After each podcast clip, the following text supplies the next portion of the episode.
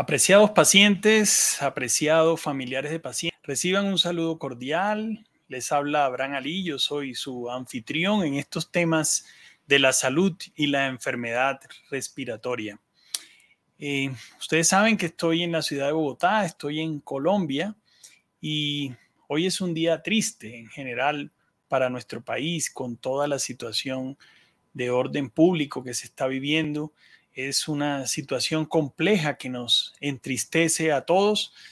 E incluso pensé en suspender el consultorio virtual por todo lo que está sucediendo, porque algunos pudieran en un momento dado pensar, ¿para qué se habla de, de los temas de COVID si parece que esta enfermedad pasó a un segundo plano? Si da la sensación en este momento que el tema de orden público supera realmente todo en lo que nosotros pudiéramos pensar. Pero después reflexioné un poco más y llegué a la conclusión que cada una de las personas debe poner realmente su grano de arena eh, para hacer eh, nuestros países latinoamericanos más grande en medio de cualquier tipo de dificultad que se esté presentando. Y por eso, como les prometí, Hoy estoy aquí con ustedes eh, para hablar sobre COVID. Y el tema que nos compete esencialmente en toda la situación de COVID es qué se hace después que la situación del COVID se ha presentado en algunas ocasiones con una condición importante de gravedad, en otras con una gravedad un poco inferior y nos vamos a pasear por esta situación. Lo primero que debo decirles o compartirles a ustedes es una pregunta que me hacía un paciente recientemente y que creo que hay que darle el valor y es, no expliqué por qué los pacientes con EPOC o los pacientes con enfermedades pulmonares crónicas pudieran tener en un momento dado menos EPOC, de, menos COVID, perdón, del que se podría pensar que ataca o agrede a, los pacientes con estas características.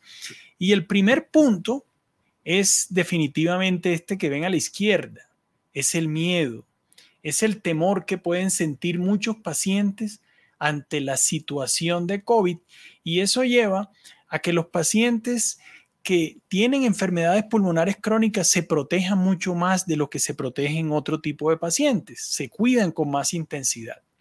El segundo factor importantísimo, pudiéramos relacionarlo con el tema de tolerancia inmune. Esto que se denomina tolerancia inmune finalmente es que como han habido tantas infecciones y tantas agresiones respiratorias en los pacientes con enfermedades pulmonares crónicas, pudiera haber una relativa protección es decir, el cuerpo está preparado para recibir todos sus anticuerpos, los diferentes ataques que se pueden presentar. Lo tercero es que los pacientes con enfermedades pulmonares tienen engrosamiento de moco, hipersecreción de moco, que hace que si el virus llega aquí, pudiera ser tomado por las células de defensa, que son estas moraditas que ustedes están viendo, y por tanto tener una protección relativa al paciente. Y lo último, este es un término muy médico, el microbioma consiste en diferentes bacterias que se encuentran alojados en, em, ubicados en la vía respiratoria de los pacientes y ese microbioma tiene una serie de características que pueden terminar protegiendo al paciente o luchando contra otros gérmenes que aparezcan. Todo esto son hipótesis. Y ahora centrándonos en la presentación que quería compartirles hoy o de lo que quería hablarles hoy, es que hay tres formas de curso de COVID. Hay varias formas de abordar, pero tres formas grandes. La primera, el cuadro de COVID agudo, en el cual hay signos y síntomas hasta de cuatro semanas de duración y el paciente se siente mal, le duele el cuerpo, tiene fiebre, dolor de garganta, dolor de cabeza algunos con mayor o menor duración. El segundo punto es el sintomático persistente. Son los pacientes que vienen a la consulta diciendo ya me dio COVID hace tiempo y sin embargo me siento mal. En algunos casos los pacientes lo describen como experimentando presión en el pecho, en otras situaciones ahogo, fatiga, disnea, diferentes formas de manifestarlo. Algunos pacientes lo refieren desde el punto de vista psicológico, llanto fácil, tristeza, sensación de que no se va a poder hacer nada en el futuro. Y por último, el síndrome post-COVID. Estos son síntomas que duran más de 12 semanas, más de tres meses si no son atribuibles a otros diagnósticos y los pacientes continúan sintomáticos durante largo tiempo. Esta es la situación más triste del COVID por persistir golpeando la salud y la calidad de vida de ustedes los pacientes durante mucho tiempo. Ahora, el diagnóstico diferencial. Aquí tenemos una etapa en que el paciente no está infectado, puede enfrentarse a un COVID leve. Ojalá todos los pacientes estén en esta situación de COVID leve. Otros, en su mayoría, si uno les hiciese una escanografía, encontraría que tienen infiltraditos. Mira esta parte blanca en el tag de tórax. Otros evolucionan a un COVID agresivo y terminan con todo el pulmón blanco, es decir, muy seguramente en cuidado intensivo, entubado o tristemente falleciendo. Y después aquí se produce un salto hacia el COVID convaleciente. Hoy nos vamos a centrar en esta parte, en COVID convaleciente. ¿Qué hacer después que pasa la enfermedad y persisten los síntomas? Para ello, quiero mostrarles una serie de imágenes. Esto es un paciente determinado que tenía el pulmón al momento de iniciar la COVID, el momento en que llegó a cuidado intensivo, blanco en gran extensión. Ustedes pueden ver aquí toda esta zona blanca que habla de una condensación de neumonía en el paciente. Y en este corte, que aquí estos dos huequitos son la parte en que comienzan a formarse los dos bronquios principales del pulmón del paciente y tiene el pulmón blanco en gran cantidad. Cuando se hace una toma de un TAC de tórax tres meses después, se encuentra, traten de mirar esta parte blanca abajo, todavía persiste, pero en menor intensidad. Aquí durante la estancia en cuidado intensivo está absolutamente blanca, aquí va menos blanco. Y cuando el paciente cumple seis meses, prácticamente ha desaparecido, pero al paciente le quedan unas imágenes como de cicatrices aquí. Y estas cicatrices conforman la fibrosis pulmonar de los pacientes. Ese es un componente. Ahora que está de moda los trombos y los coágulos, miren, el paciente tiene esta rayita aquí amarilla que están viendo, es el tamaño de la arteria pulmonar, en este caso.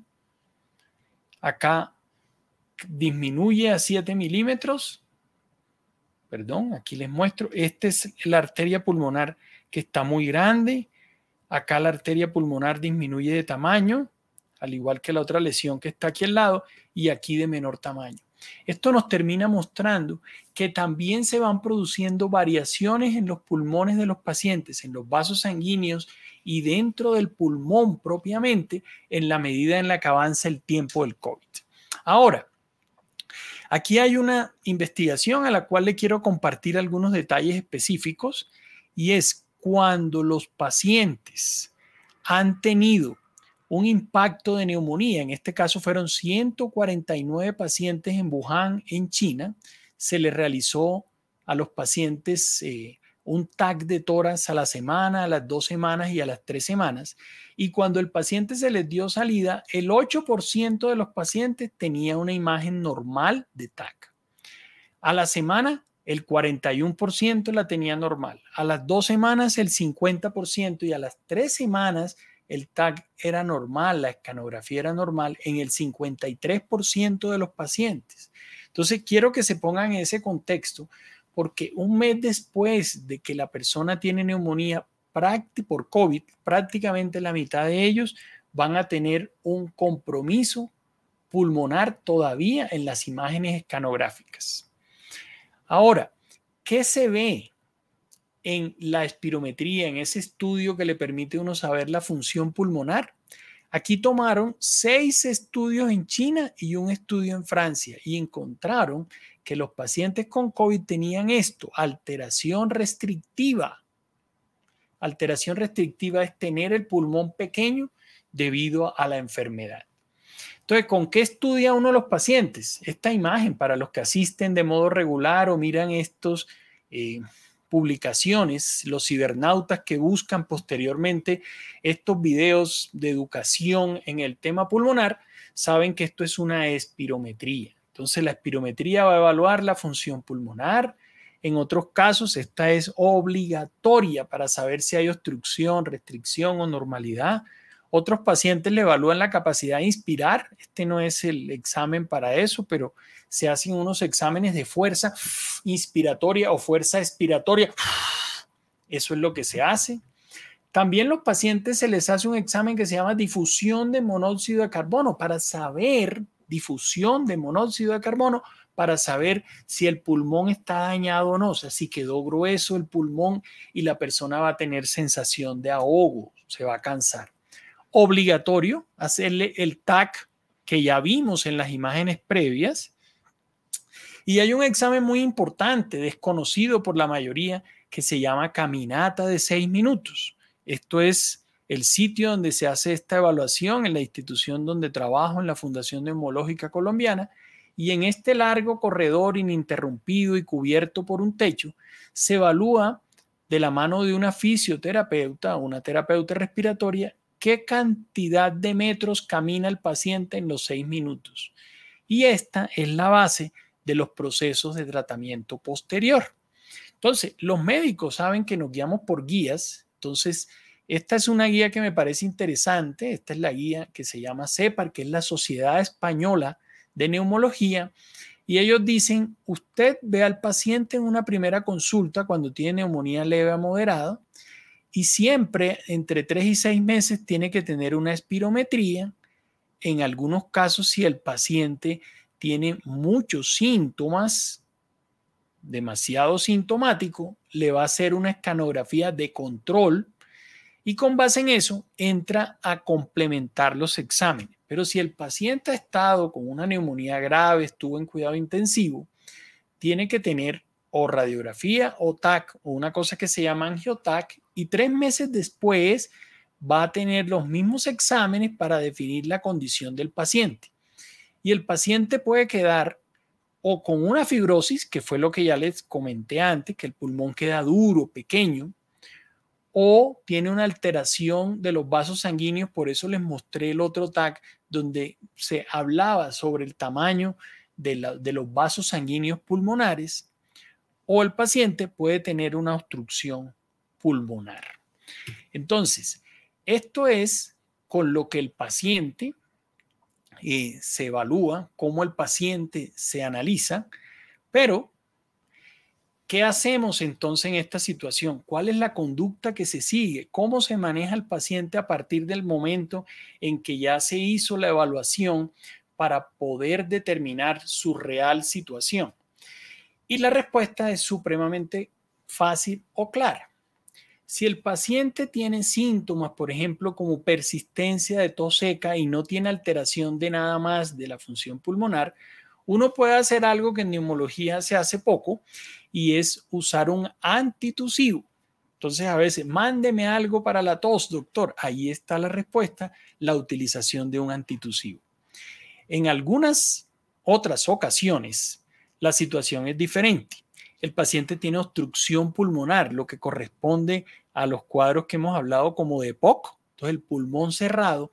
Y en ese caso de pulmón cerrado, la conducta a seguir es la utilización de unos broncodilatadores buscando o esperando que se desinflamen los bronquios y que disminuya esta condición en el paciente. Lo tercero que se vuelve más difícil de abordar es que el paciente tenga el pulmón fibrótico, o sea, el pulmón duro, que se vuelve pequeño y que persiste con disminución de la oxigenación.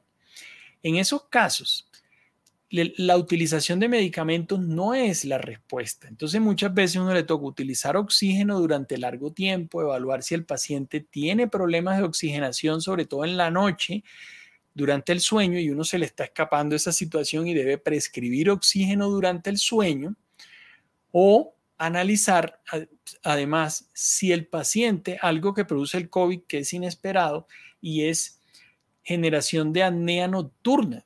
Lógico, la mayoría de las apneas son nocturnas para los que duermen de noche, pero producción de apnea del sueño y esa apnea requeriría un tratamiento, un control especial, comenzando por oxígeno. Pero los pacientes, después de haber hecho todo esto, pueden sentirse ahogados, supremamente cansados, fatigados y lo que requieren, y esto es lo más importante, es rehabilitación pulmonar. La rehabilitación pulmonar es realmente imprescindible en los pacientes porque es la actividad de hacer ejercicio, de generar la forma de nuevamente encontrar una actividad física que no tiene una relación directa con que los pulmones con el ejercicio se le van a aumentar. No, le va a mejorar la capacidad de los músculos periféricos, de los brazos, de las piernas, para lograr tolerar la dificultad para respirar que puede estar teniendo el paciente. Ese es como lo importante de entender. Pero algunos pacientes no necesitan un soporte ventilatorio, por eso las unidades globales de recuperación de COVID son muy importantes, porque lo que se necesita en ese caso para los pacientes es un apoyo psicológico para entender, para manejar los cuadros de ansiedad y los cuadros de depresión que pueden estar teniendo los pacientes. Entonces, ese es un abordaje global. Cada caso es definitivamente individual, analizarlo aparte, ligados por las personalidades, el sitio donde vive, los recursos, cómo se va a rehabilitar el paciente, si por telemedicina o de forma presencial. Son muchísimos los factores que pueden estar presentándose. Y aquí pregunta Ramos LDS, Después el COVID que con mucho reflujo, sensación de ahogo, llenura y muchos gases. Yo les eh, comenté, creo, la vez anterior, que la COVID es capaz de manifestarse de todas las formas, tocando todos los sistemas, todas las partes de la economía, es capaz de tocarla. Este síntoma de, de reflujo que produce ahogo y llenura eh, no es lo, esperado. Yo en este caso, Ramos, lo que haría sería evaluar bien el pulmón, mirar si el pulmón lo que tiene son secuelas y está grande atrapando el aire y ese aire del pulmón presiona el estómago y por eso genera la sensación de llenura y estimula el reflujo. Yo, lo miraría un poquito al revés, pero todo eso se comprueba con exámenes. Entonces, eh, esos son los mensajes grandes que les quería transmitir el día de hoy. Ahora voy a mirar las personas que están conectadas con nosotros. Dice Diana Betancourt que ya le pasó la COVID, pero tiene muchas agrieras y reflujo, pérdida el olfato, gusto, un poco de tos. ¿Cuántos días durará esto? Mira que ya te presenté anteriormente que el síndrome de COVID a largo plazo puede extenderse más allá de tres meses. Pero me llama la atención en tu comentario que estas dos formas de ambos, tanto Ramos como tú, están teniendo una manifestación clínica similar de COVID que, como dije previamente, es inusual. Entonces, vamos a ver qué otras preguntas existen entre las personas que tenemos conectadas aquí. Dice Magdalena López, los saludos de Ambato Ecuador. Perdón, cuando vaya a vacunarme puedo irme poniendo el inhalador porque tengo asma, utilizo a diario un inhalador. Sí, sí, sí, sí. Tu vida en relación con las vacunas debe seguir completamente normal, hacer todas las actividades, no hay que ir en ayunas, no hay que hacer ninguna cosa adicional. Muy bien, Ever, qué bueno que estés por aquí. Marixa Jiménez, pregunta Liz Jiménez Pérez. Interesante lo que nos comparte sobre los que sufren enfermedad respiratoria. ¿Qué nos dice de los tratamientos parasmáticos con Montelucas y salmeterol con fluticasona? ¿Nos protegen para en caso de COVID no sea de gravedad? A ver, te cuento. El día, estamos en la Semana Nacional, de, en la Semana Mundial del Asma. Ayer y hoy, en un caso, unos consideran que el Día del Asma Mundial es ayer, otros consideran que es hoy. Entonces, pues es pertinente esta pregunta porque aparecieron unas guías por las que muchos médicos en el mundo se orientan. Se llaman la guía GINA, que es Iniciativa Global de Asma. Entonces, la guía GINA cambiaron un montón de cosas y uno de los factores es que en pacientes adultos, ojo, no en pacientes pediátricos, bajaron de escalón el Montelucas, no lo colocaron entre lo predominante y le dieron mucho más valor al otro medicamento que uno usualmente trata a los pacientes, que no es este que tú me estás colocando en la imagen. Y adicional a ello, te hago un comentario, que el esteroide inhalado que se encontró concretamente, al menos en una investigación, que es capaz de disminuir el efecto de COVID es eh, la budesonida, a raíz de, de, la pregunta que estás haciendo. Ok, no la fluticasona. Jaime Barreto dice que soy alérgico a los AINES y no puedo consumir aspirina, diclofenaco. Me puede mandar a colocar la vacuna en el rango de los 60. Jaime, para mañana es tarde, por favor, colócate la vacuna.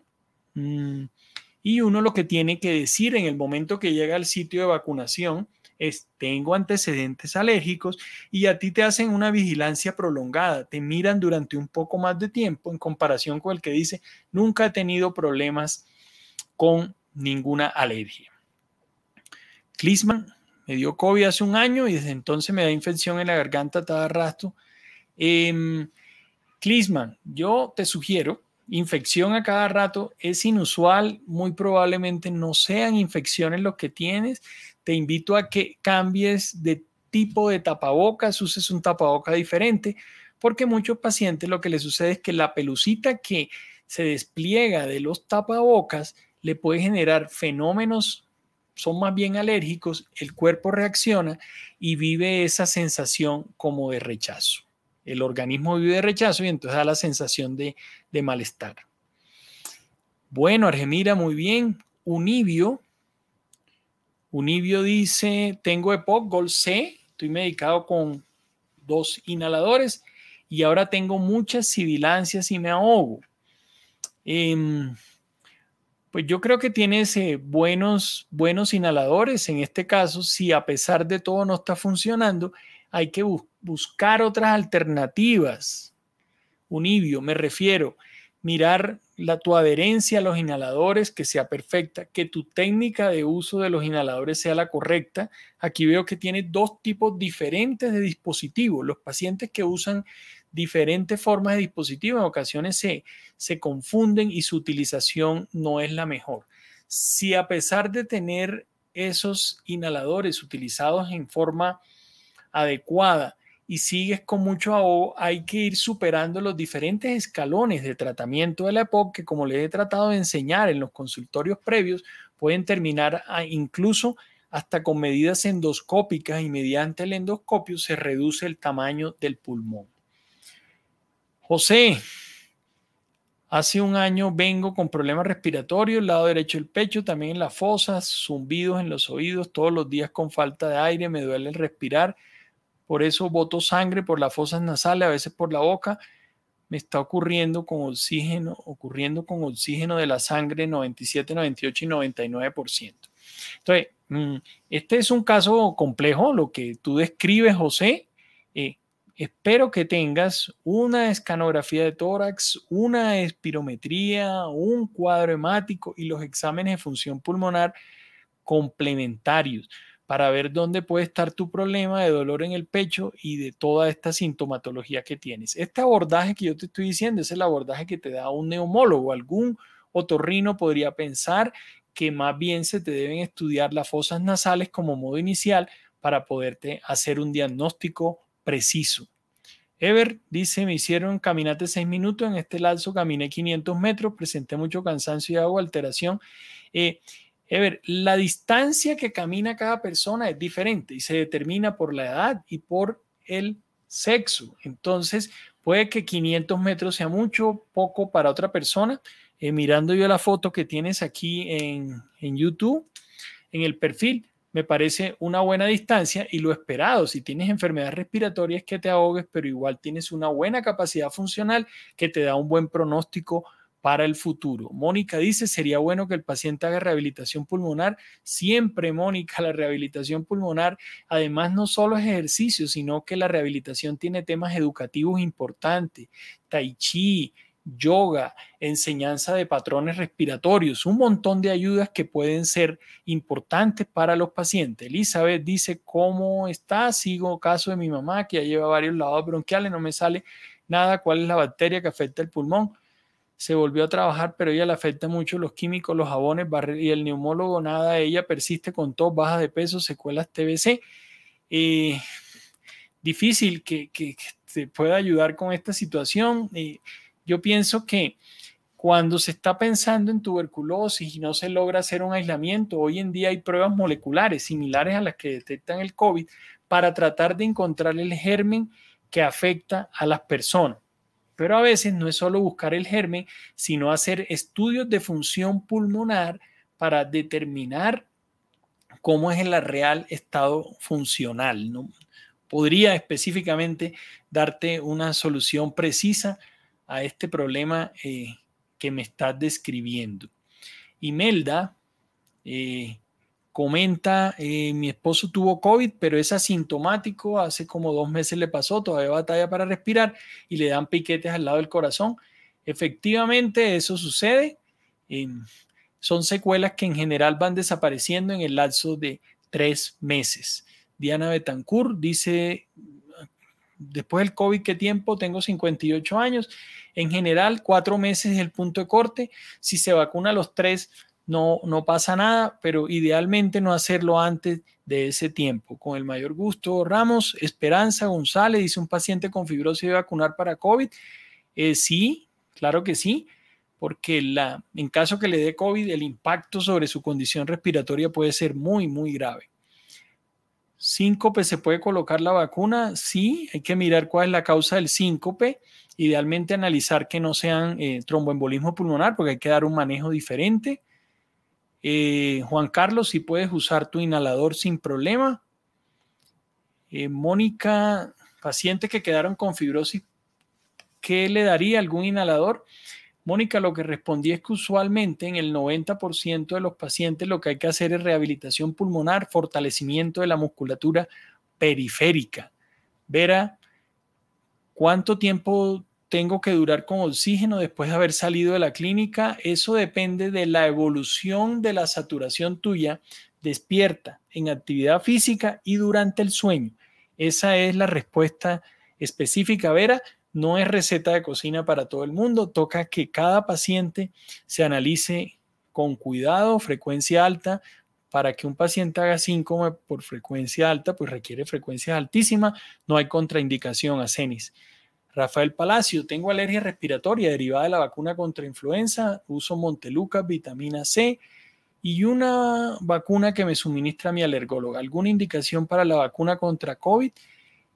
Eh, a ver, en tu caso, eh, Rafael, solo el signo de alarma para las personas que te van a colocar la vacuna de que pudieras tener un fuerte componente alérgico o atópico y en ese caso eh, te sugiero que tengan una vigilancia post vacuna de al menos media hora. Sé que siempre surge la pregunta nuevamente, ¿qué vacuna me recomienda? Para eso miren el consultorio anterior que presenté hace una semana, lo pueden encontrar en el canal de YouTube.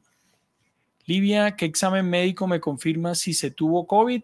Los anticuerpos, Livia, inmunoglobulina G, sobre todo para SARS-CoV-2. Eso te determina si tuviste COVID o no. Saludos, Mile, Maru, desde Pereira.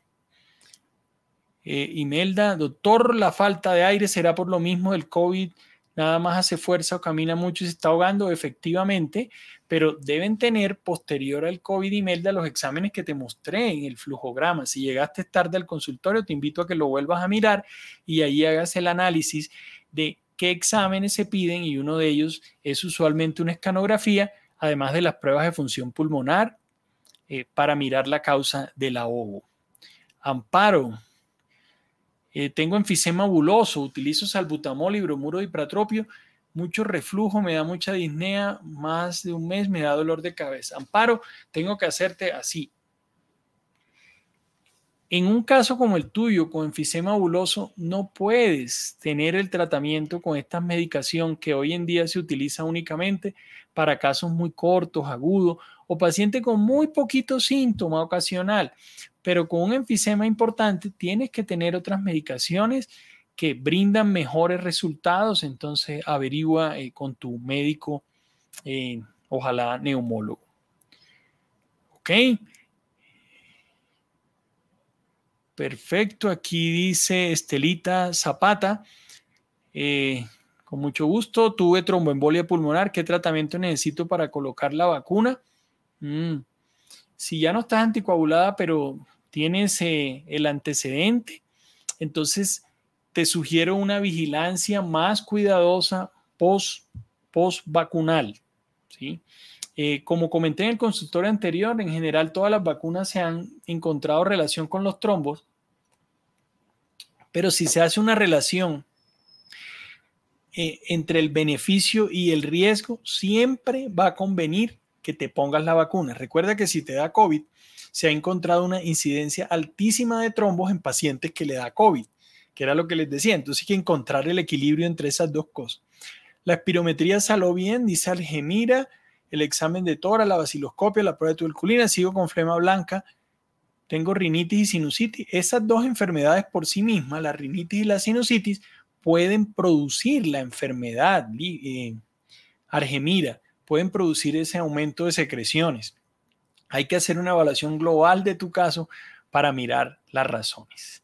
Livia y Janet Patricia Velasco, saludos y gracias por compartir. Mucho gusto en verte, Patricia. Nos vemos dentro de una semana. Gracias por estar aquí viendo el consultorio virtual y les agradezco para diseminar los conocimientos, para cumplir la misión que me he planteado educar a los pacientes y a sus familias en la enfermedad y la salud respiratoria, que compartan las invitaciones. Nos vemos en una semana a las seis de la tarde. Saludos.